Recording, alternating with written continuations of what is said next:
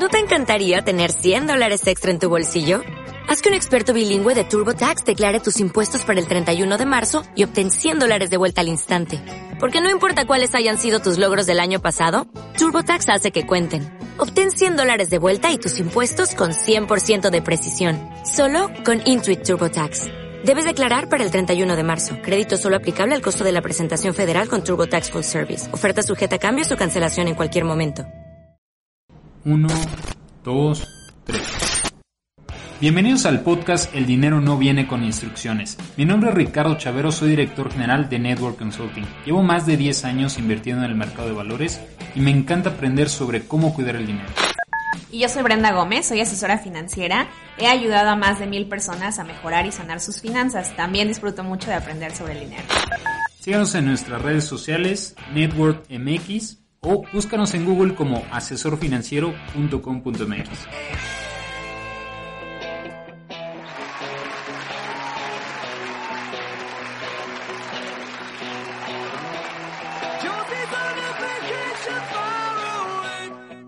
Hola, bienvenidas, bienvenidos a un episodio más de El dinero no viene con instrucciones.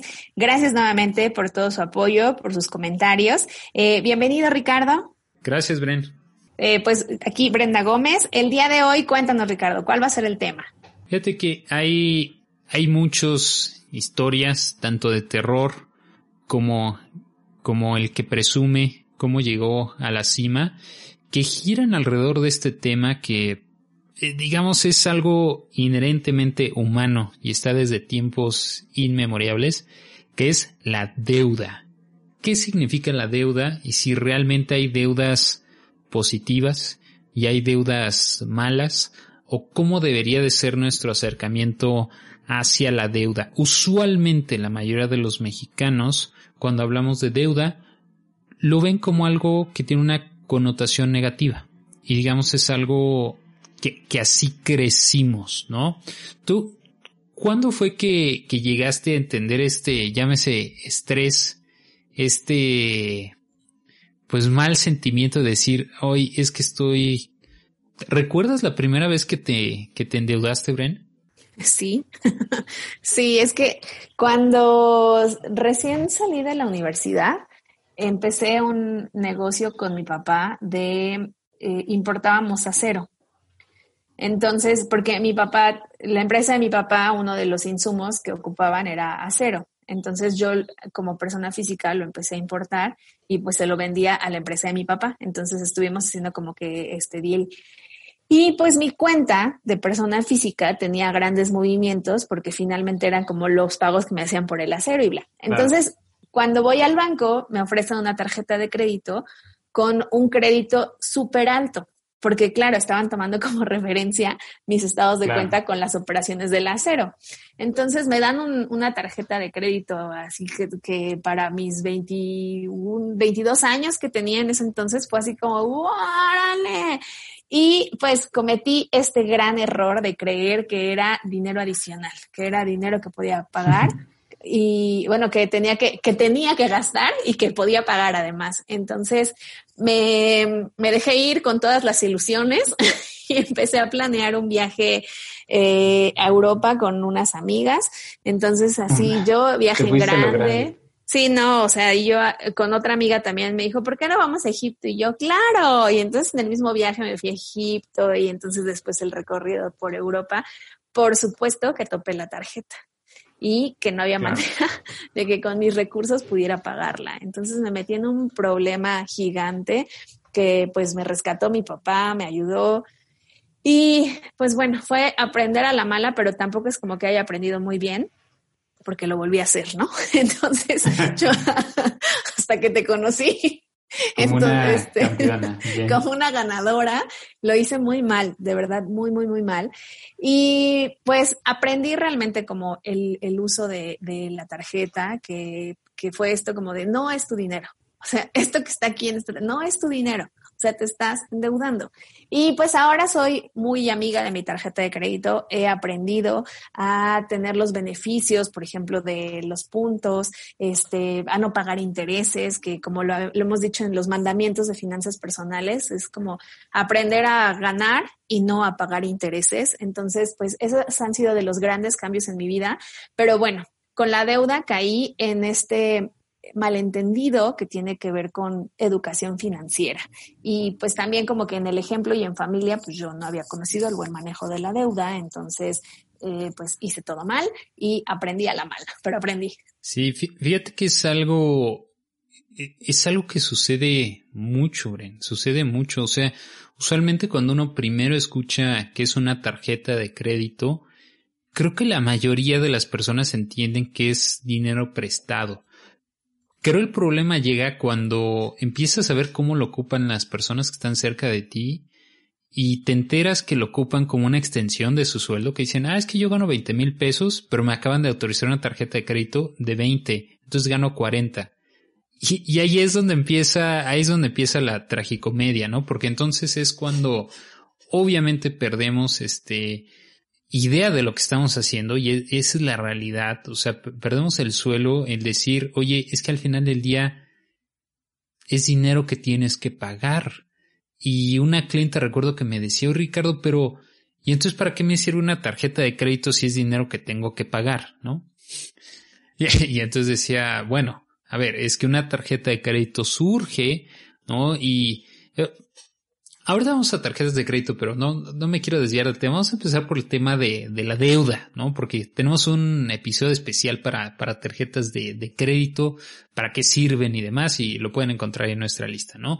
Creo hay que empezar por el tema de la deuda y hay que tomar en cuenta que, como decíamos, es algo, es algo 100% humano. Yo les platicaré más adelante mi, mi historia con, con las deudas, pero es algo sumamente humano. Es más, muchos, hay muchos estudiosos, este, antropólogos, que aseguran que la escritura surge como un medio para, pues para llevar registro de quién le debe a quién, ¿no? O sea, así, así de importante, digamos, tiene que ver con, con la historia de la humanidad, vamos a llamarle el, el tema de la deuda, ¿no? Entonces, es algo muy interesante, ¿no? Ahora, vamos a empezar a hablar de si hay deuda mala o deuda positiva. Posiblemente como, como tú comentabas, Bren, oye, pues gastarme mi tarjeta de crédito en un viaje es posiblemente que hay en deuda mala y yo no lo sabía en ese entonces, pero ahora reflexionando hacia atrás digo, bueno, no estaba tan perdido como los, cuando tenía 20 años se me ocurrió la gran idea de poner un restaurante enfrente de mi universidad ¿por qué no? Sin tener ni idea de lo que estaba haciendo, por supuesto, y mucho menos del ámbito culinario, no tengo ni idea. Eh, y lo que hice fue, bueno, pues es que yo he leído que si vas a hacer un negocio, haz un negocio con dinero de alguien más. Y no nada más esa fue la lógica, sino que no tenía ni un centavo, ¿no? Entonces no es que yo pudiera poner mi dinero para empezar ese negocio, ¿no? Y así es como empiezo a contraer esa, esa deuda, ¿no? Como usualmente lo hacemos los emprendedores, con familia, amigos y gente que cree en nosotros. Este, y así fue, digamos, como lancé, llegó a ser una deuda enorme. Yo dije, mi vida ya está acabada, este, porque el negocio no necesariamente estaba funcionando encontré una forma en la que se pudo resolver, digamos, y eventualmente salí de ese, de ese paso, pero digamos, estos dos extremos es como usualmente gira el debate en torno a la deuda, ¿no? Si la deuda lo estás ocupando, ya sea para negocios o una casa, construir patrimonio, es una deuda buena. ¿Para qué es una mala deuda? Bueno, pues limita tu capacidad de generar patrimonio, como que, como viajes, comprarse un coche, una televisión a 24 meses sin intereses o algo que he visto que cada vez que lo escucho siento algo en el estómago cuando ponen el supermercado a meses sin intereses o cuando alguien va a un restaurante y pone eso a meses, ahí, ahí es cuando digo, bueno, eso es seguro un desastre financiero que va a suceder, ¿no? Y, y las, las primeras veces, y, y también ahí creo, digo, entiendo la lógica de negocio de, oye, pues si yo soy el señor Chedraui, soy el señor Walmart, Ah, pues cómo no, sé que los mexicanos son súper mal administrados, pues les voy a dar 3, 6 y 9 meses sin intereses al momento de pagar su súper. Y sí, claro, empieza a generar un chorro de flujo de efectivo, pero es terrible lo que le está pasando a las finanzas de las personas, ¿no? Y, y, y creo que entiendo, o sea, si me pongo en su lugar, digo, oye, pues estoy viendo que el mexicano es pésimamente administrado, pues mira, por aquí le voy a llegar y van a, eh, inmediatamente van a empezar a gastar más que esa es la realidad. Si algo lo pones a meses, vas a gastar más porque no sientes que está saliendo en este momento de tu bolsillo, ¿no? Obviamente lo que estás haciendo es limitando tu capacidad futura de consumo, ¿no? En automático te estás metiendo el pie. Entonces, eh, pues digamos, es al final el día es parte de una lógica de negocio y no es que sean los malos del mundo, pero pues están aprovechando lamentablemente que tenemos muy mala cultura financiera, ¿no? Entonces, digamos, están, están estos dos oponentes, ¿verdad? Por un lado está el decir, oye, pues es que la deuda puede ser muy mala, claro, si lo ocupas para algo que no esté construyendo tu patrimonio. Y del otro lado puede ser algo muy bueno si lo estás ocupando ya sea para algún negocio o alguna casa. Ojo, como les platicaba en mi propia historia, que lo ocupes para un negocio no quiere decir que necesariamente va a salir bien. Y eso es algo bien importante, decir, oye, es que sí, a lo mejor es deuda buena, este, no podré decir que me ayudó a construir patrimonio porque pues la realidad es que no fue así, eh, pero por lo menos quedé tablas, digamos, con ese, con ese primer intento de negocio. Entonces, aquí es donde hay, hay muchas posturas de asesores financieros. Yo creo de los más conocidos, este, uno de ellos ahorita es presidente de los Estados Unidos, ¿no? Con, y tiene ahí varios libros hablando del tema de deuda y demás y cómo lo ocupan los millonarios.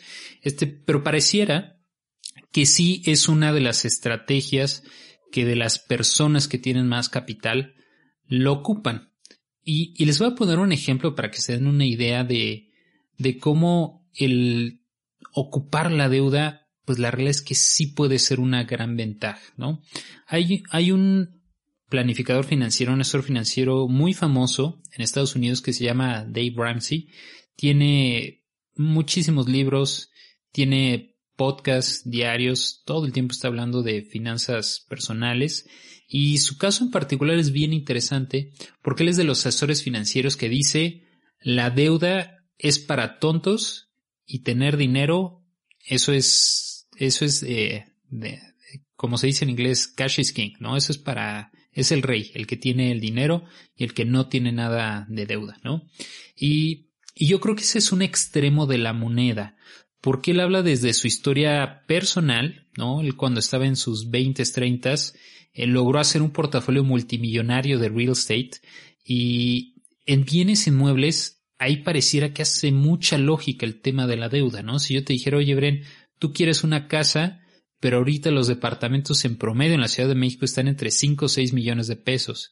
Y si el sueldo promedio es de 10 mil pesos en la Ciudad de México, dices, pues, ¿cómo le voy a hacer si no ocupo deuda?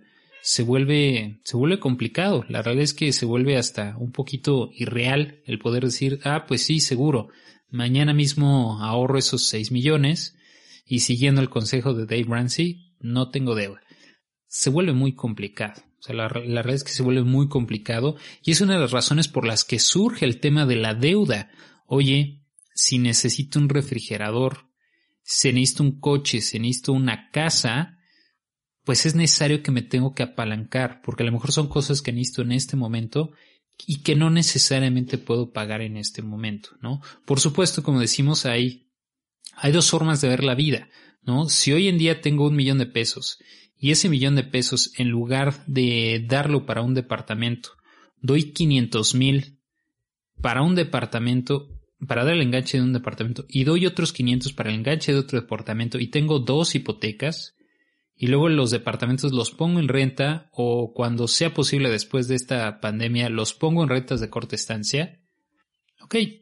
Entonces, de cierta forma, me estoy apalancando sobre esa deuda y la, hay muchísimos gurús de, del ámbito de, de, de, bienes inmuebles que se han hecho portafolios de 300, 200 millones de dólares. Irse apalancando de las famosas hipotecas, ¿no? Entonces, digamos, es, es una fórmula comprobada que la deuda ocupada de una forma correcta, y por eso surge el mercado de valores, y por eso las empresas emiten deuda, pues es una forma para poder seguir creciendo, este, digamos, patrimonialmente ese, digamos, no es un tema de si es cierto o no es cierto. Desde el punto de vista de finanzas personales, creo que es ahí donde debemos de saber dónde está el punto medio, porque en el otro extremo de la, de la pantalla está el famoso Robert Kiyosaki, autor de Padre Rico, Padre Pobre, que dice, pues siempre haz negocios con dinero de alguien más, ¿no? Y pues bueno, eh, vemos que en su historia y lo que le, dicen los críticos continuamente este personaje es, bueno, pero tú varias veces te has declarado en bancarrota, ¿no? Entonces ahí es donde decimos, bueno, pues, o sea, hay, hay que saber, digamos, yo creo un punto medio. También es el mismo caso del ahora presidente de los Estados Unidos, Donald Trump, algo muy similar, ¿no? Todo el tiempo, pues digamos, apalancándose de este tema de deuda y pues también varias veces declarado en bancarrota, ¿no? Entonces, sí puede ser, digamos, algo bien interesante desde el punto de vista de ver cómo puedo crecer más rápidamente, eh, patrimonialmente hablando, cómo podemos generar nuestro patrimonio, este, nada más que hay que saberlo ocupar con mucha cautela.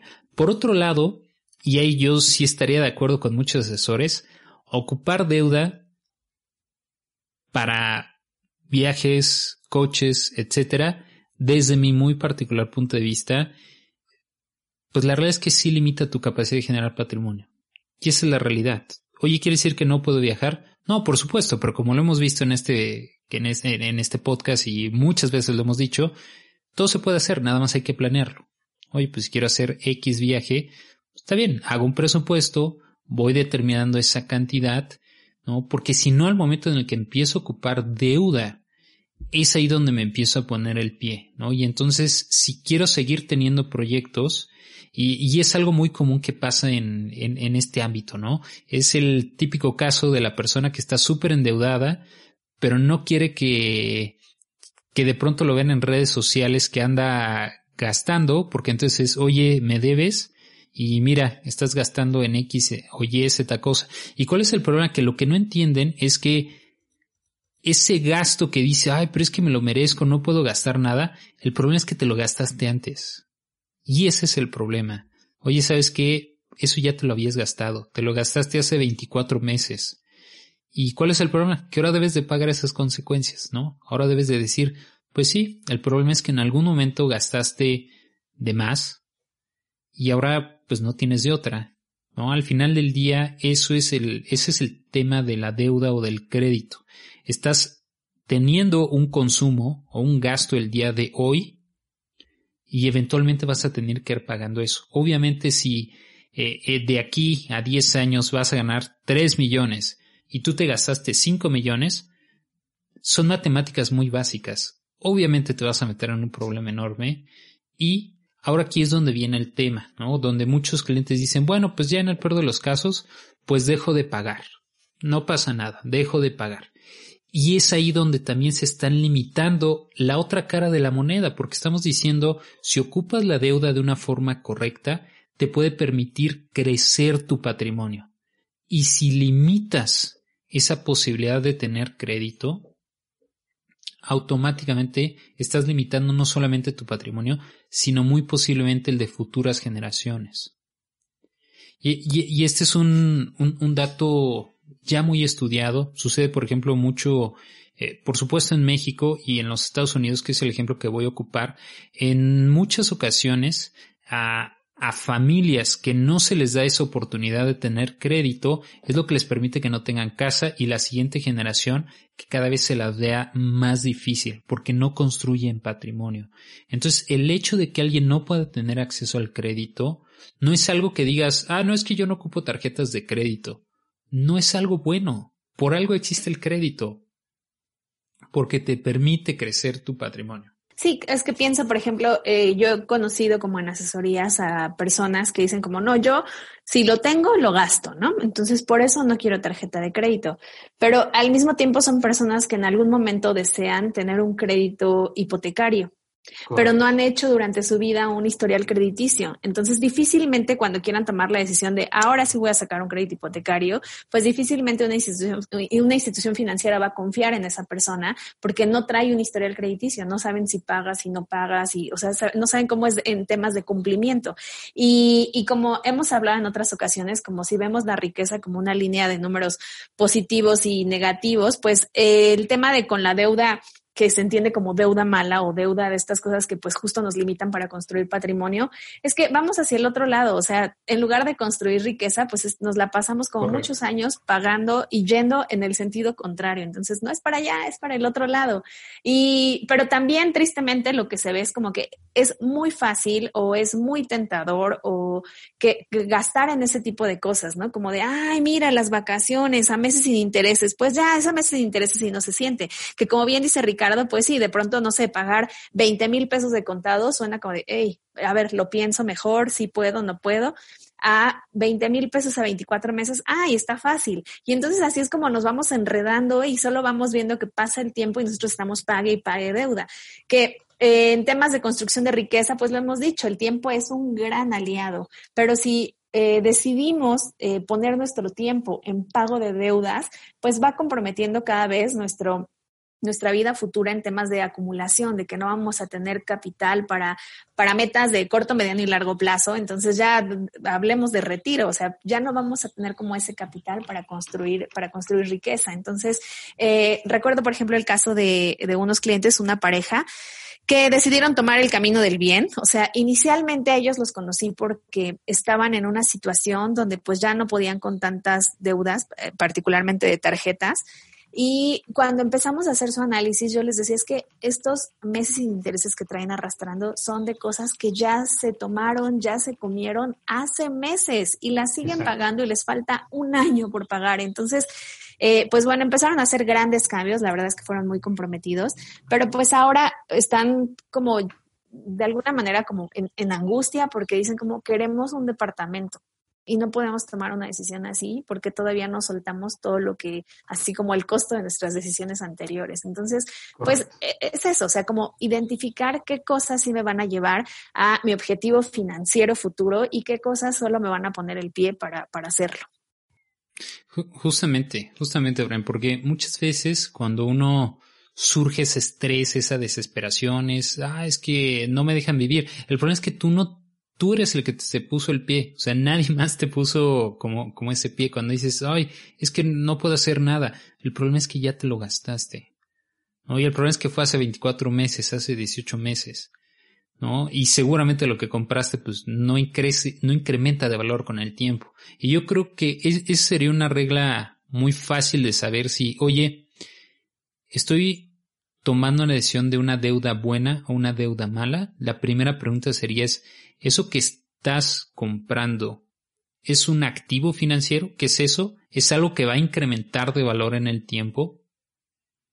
Ah, pues este es un coche. Híjole, pues no, pues no, no necesariamente, ¿no? Al contrario, se va a depreciar en el momento en el que lo compres y toda la vida va a seguir perdiendo valor porque así funciona, ¿no? Hoy estoy comprando una casa, va a incrementar de valor.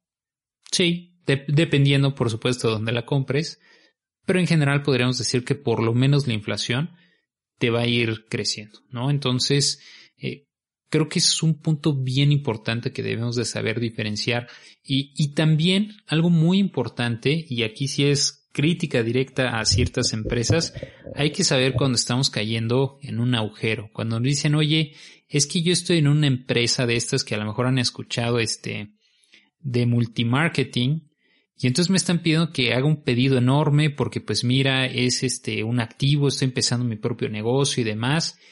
Mucho cuidado, mucho cuidado con, con tomar esas decisiones, ¿no? Si realmente al final del día la empresa no le importa, tú ya le estás comprando. Si tú después lo vendes o no, y de esto hay miles de historias de gente que se queda con bodegas llenas de esos productos eh, mucho más caros que algún producto similar que ya existe en el mercado de esas historias hay miles. Entonces hay que ser eh, muy francos con, con nosotros mismos cuando queremos tomar estas decisiones.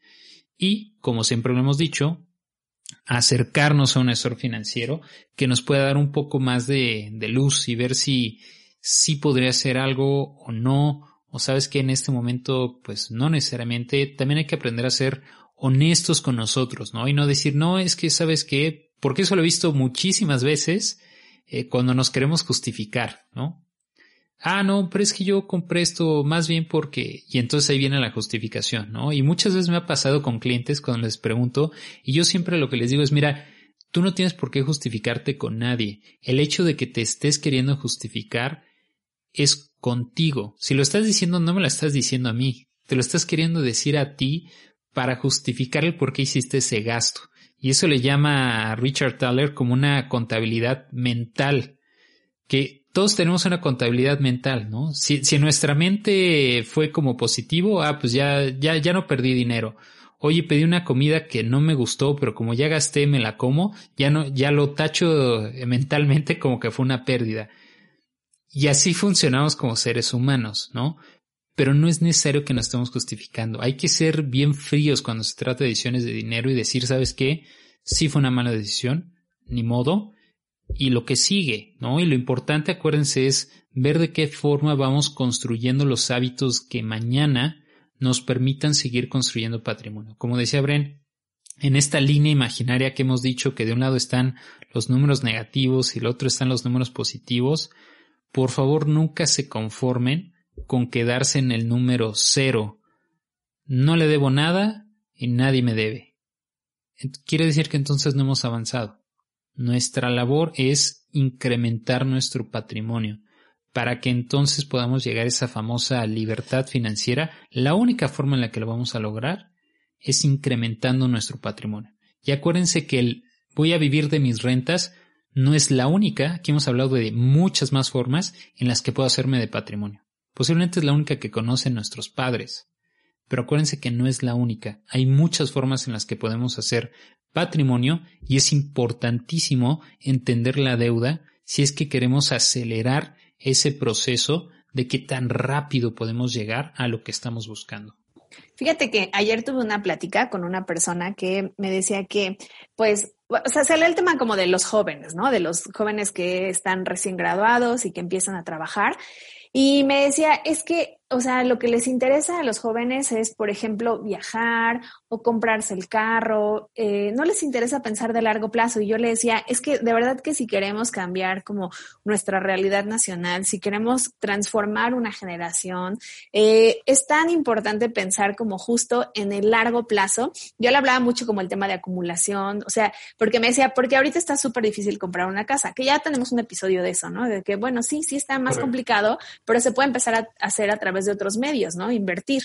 Y yo le decía, es que el problema es que muchos aprendemos o iniciamos nuestra vida financiera desde, nos da nuestra primera tarjeta de crédito, eh, ya cometemos un gran error y a partir de eso aprendemos. Entonces, creo que sí es una, sí es una, un buen reto, un desafío que podamos cambiar a las, a las generaciones nuevas, bueno, incluso y empezando por nuestra generación, que podamos entender como qué cosas nos van a, nos van a mantener más tiempo en los números rojos y que nos van a impedir cambiar esos números, nos van a impedir, eh, o sea, podríamos darle la vuelta a no llegar a un retiro sin dinero a través de, la acumulación. Pero si no cambiamos como esa idea de, ah, pues es que me merezco unas vacaciones o el carro me encanta y es una manera de premiarme por mi trabajo. O sea, si seguimos en eso, si seguimos en estas deudas que solamente nos van a llevar a pues que son un impedimento para llegar a metas más grandes, pues si no logramos nosotros cambiar eso, pues difícilmente vamos a lograr como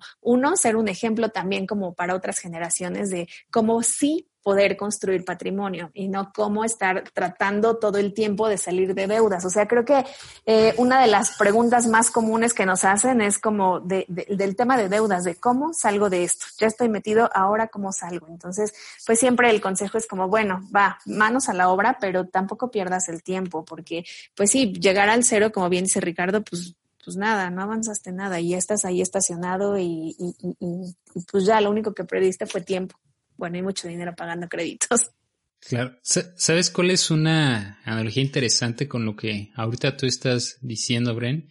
Que es triste, pero esa es la realidad. Lamentablemente, hasta que no solucionemos este tema de cultura financiera en nuestro país, la mayoría de los jóvenes eh, lamentablemente siempre empiezan con una desventaja desde el punto de vista financiero, que como tú decías es, eh, pues empecé mi vida financiera y ya traigo deudas, ya traigo malos hábitos.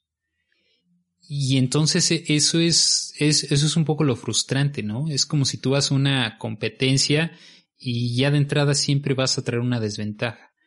Que logres ponerte al corriente se vuelve complicado se vuelve muy complicado, ¿no? Pero yo creo lo más importante es darnos cuenta que pues estamos entrando en una carrera con una desventaja, porque si no nos damos cuenta y creemos que la carrera es siempre estar en desventaja, y si tú te endeudas yo me endeudo más, ahí es donde caemos en un problema, ¿no? Porque entonces nunca vamos a construir patrimonio realmente y pues bueno, obviamente hemos hablado N cantidad de veces sobre el tema de, de retiro, ¿no? Y creo, que esta es una parte muy importante que debemos de reflexionar. El tema de la deuda no está mal, no está mal. Es como un coche. Hoy un coche es malo, eh, pues si atropella a cinco niños, este, pues no, el coche no está mal. El tema es quién iba manejando.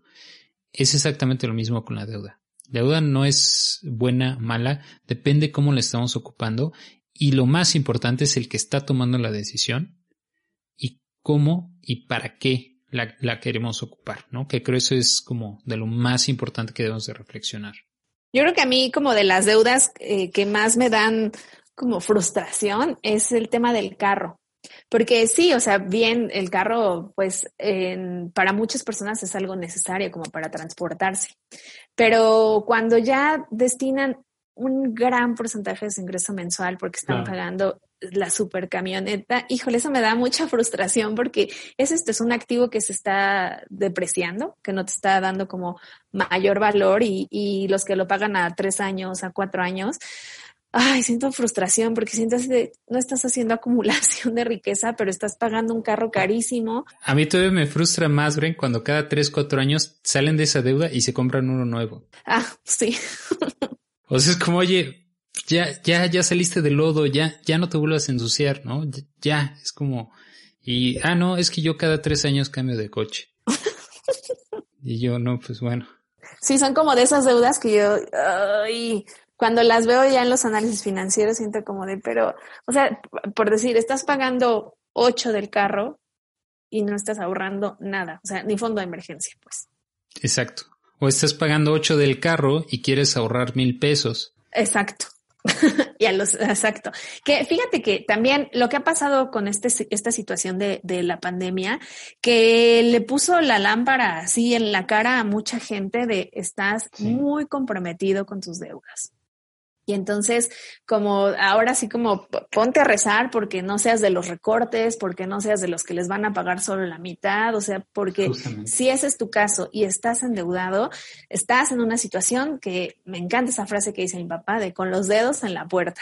O sea, híjole, nos puso de frente con nuestros hábitos financieros, que lo, lo, hemos tocado como en temas de, pues no tenía fondo de emergencia, pero deja tu fondo de emergencia. Si estás en un nivel de endeudamiento que de verdad no te puede faltar la próxima fondo quincena. De emergencia era la tarjeta. Exacto, exacto. O sea, si, si estás en un nivel de, de, en serio que no me puede faltar la próxima quincena o estar viviendo del próximo pago, híjole, ahí es cuando podemos darnos cuenta de nuestras decisiones financieras probablemente no han sido las más acertadas. Sí, totalmente, Bren. Creo de este tema podríamos hablar mucho más, pero creo que es, es buen momento de empezar a reflexionar que eh, al final del día se tiene que tomar decisiones. Eh, sobre el tema de la deuda es importante que primero nos eduquemos y veamos de qué forma lo podemos ocupar a nuestro favor para que, como bien dice Brenda, pues no nos agarren con, con los dedos en la puerta. Es correcto. Pues ya saben, nuevamente la, la, puerta siempre está abierta para que se acerquen alguno de nuestros asesores, alguna de nuestras asesoras en Network y podamos como evaluar cuál es su situación. Si no están en deuda, pero también, pero están en el número cero, pues bueno, también ese es un buen momento para empezar y hacer su planeación financiera. Claro que sí, recuerden que nos pueden encontrar en redes sociales como Network MX, nos pueden buscar eh, como network.mx en internet o como asesorfinanciero.com.mx. Muchas gracias Bren y hasta la próxima.